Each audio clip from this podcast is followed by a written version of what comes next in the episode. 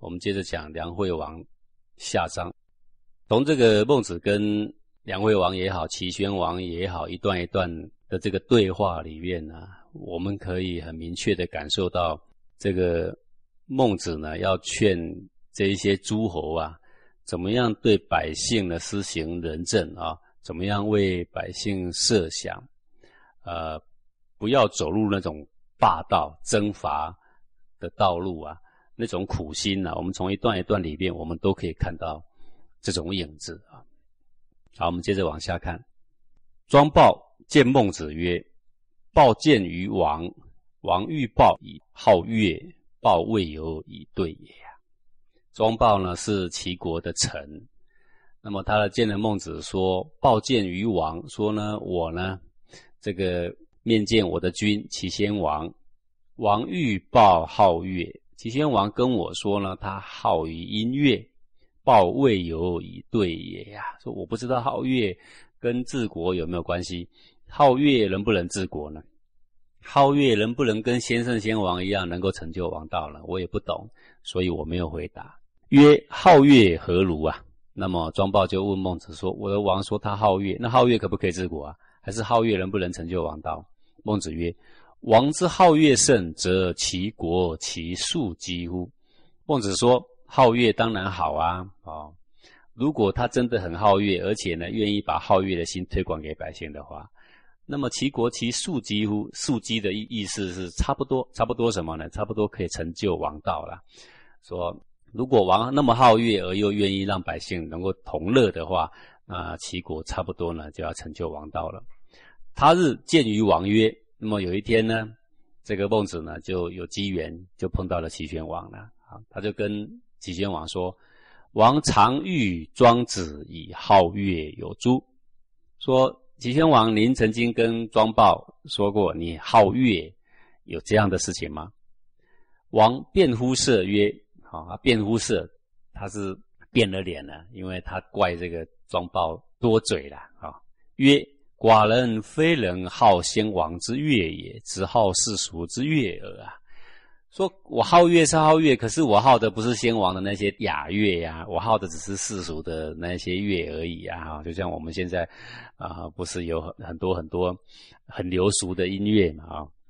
曰王之好乐甚，则其数几乎？那我们了解孟子不论走到哪里，都希望劝一个王能够起来施行仁政。那么所以呢，对于所有的王的这些偏好。或者是习气，也没有一一的加以指责。如果不是很严重的话，他甚至会借他的喜好呢，然后来循循善诱。好，那以下呢这一段就是孟子对于齐宣王的循循善诱。他说他好乐，那我看看能不能用好乐来诱使他能够来行王道啊。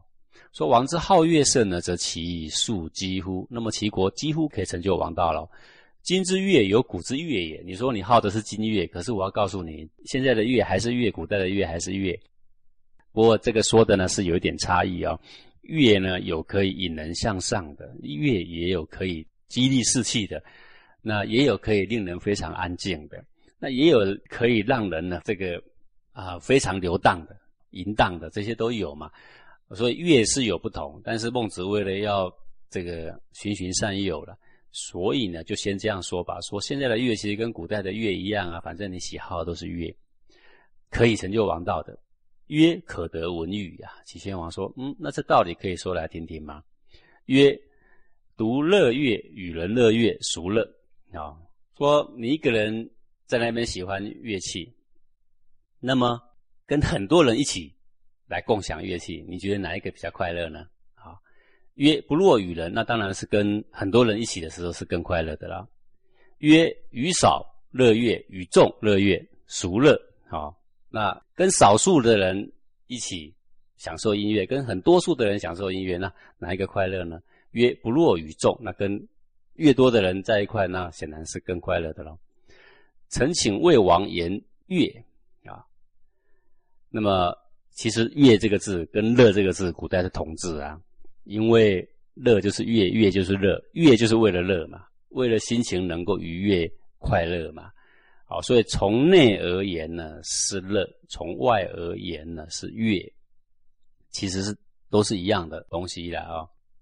臣请魏王言乐，我来为您说说为什么这个乐呢？你好乐可以治国。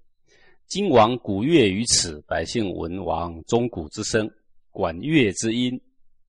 说王呢，您在这里好乐，你在这里呢，鼓乐于此，在这里奏乐呀。百姓闻王钟鼓之声，百姓听到王的皇宫里面有钟鼓的声音，管乐之音。这个管是跟乐都是管状的乐器啊。听到你呢演奏这些笛子啊、哈笙啊这一类的乐器啊，啊，举几手触额而相告曰了。这个触额就是皱着眉头，很忧愁的样子啊。然后呢，告诉大家说啊，说吴王是好古乐。夫何使我至于此极也呀？夫子不相见，兄弟妻子离散。说你看看，我们的王就这么好于玩乐、玩乐器，使我们呢这么样的痛苦。怎样痛苦呢？父子离散，不能相见；兄弟妻子也都离散了。为什么呢？因为到处当这个难民了嘛。今王田猎于此，百姓闻王驹马之音，见羽貌之美，举棘手触额而相告曰。那么，如果有一天你在这里田猎啊，百姓呢听到王的驹马之音，咔啦咔啦在这边打猎啦，看到了你的车队羽毛呢这么样的美，那个帽就是旌旗的啊，挂满了羽毛的旌旗呀，那么样的壮盛，那么美啊，举棘手触耳而相告曰，大家都痛心疾首的说啊，说吴王之好田猎，你看我们的王那么好打仗，符合使我至于此极也？为什么让我们这么样生活这么穷困呢？夫子不相见，兄弟妻子离散。你看，那我们的夫子呢都离散了，兄弟妻子也离散了啊。此无他，不与民同乐也。这没有别的道理呀。这原因就是为什么大家对你这么样痛心疾首呢？批评这么多呢？因为你一个人乐，在皇宫里面乐，你没有把你的乐想想说百姓应该跟我享受同样的快乐呀。啊，你没有跟百姓同样的快乐，百姓享受不到，当然就要批评你啦。今王古乐于此，百姓闻王钟鼓之声。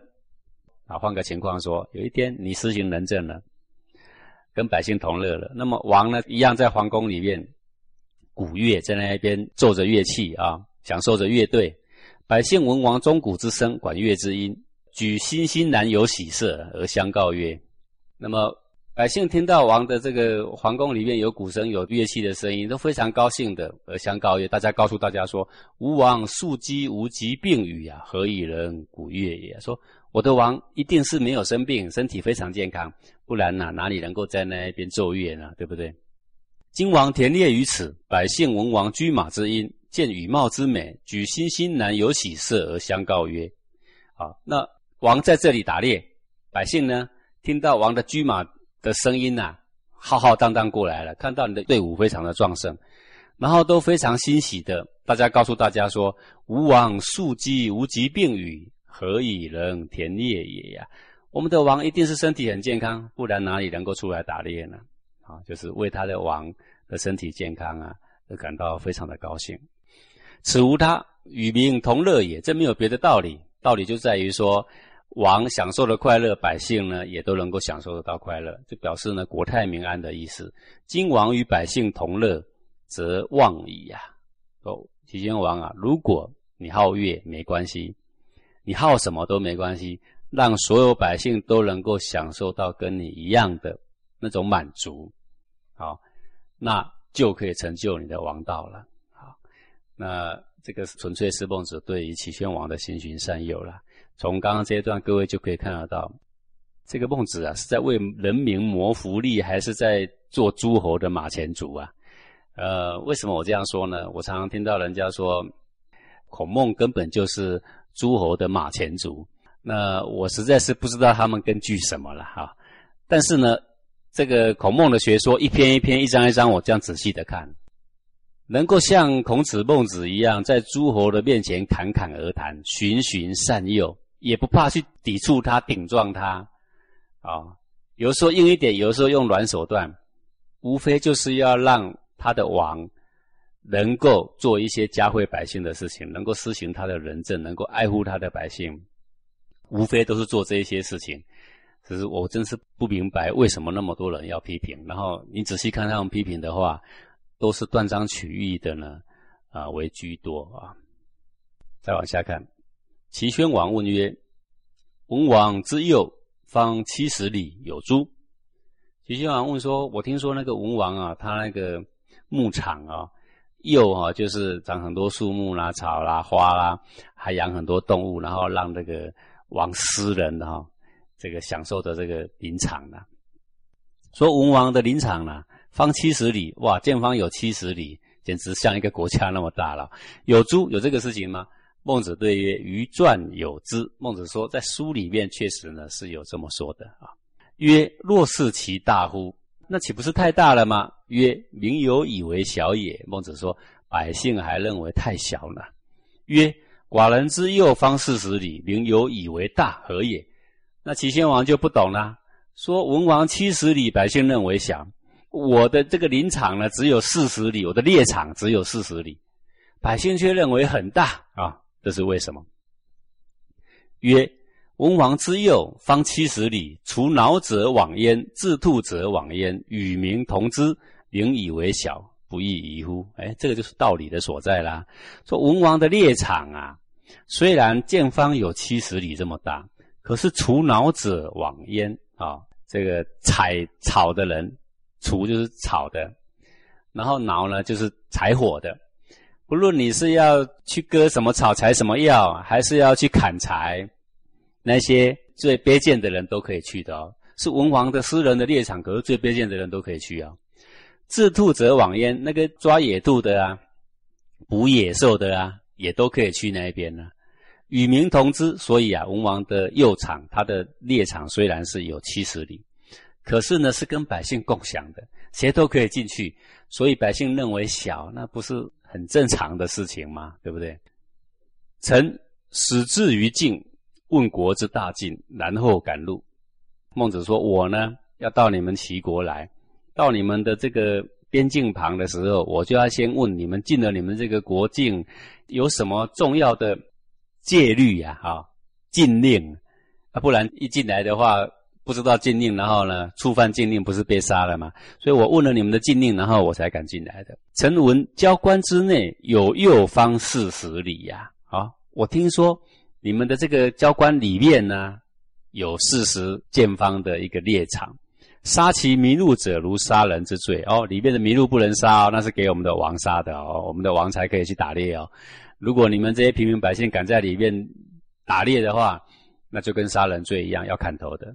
则四方四十里，为景于国中，民以为大，不亦宜乎？那么说来，这四十里见方虽然是比文王还要小，可是就像一个好大好大的陷阱，在这个国家的正中央啊，谁都不能去，只有我的王可以在里面享受。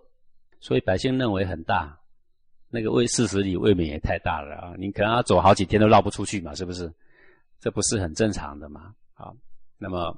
这一段呢，就是在说一个仁政的一个根本。仁政的根本就是与民同知啊。你想要什么，就让百姓有什么；你不想要什么，就别让他们有什么。就这么一回事情而已啊。好，你看看这样一个小小的一个问题，就问到一个林场猎场到底多大的问题。一有机会，孟子都得要循循善诱一番呐，让这个王自己去想，说我现在所做的事情啊，到底是为我的子民着想，还是为我一个人着想？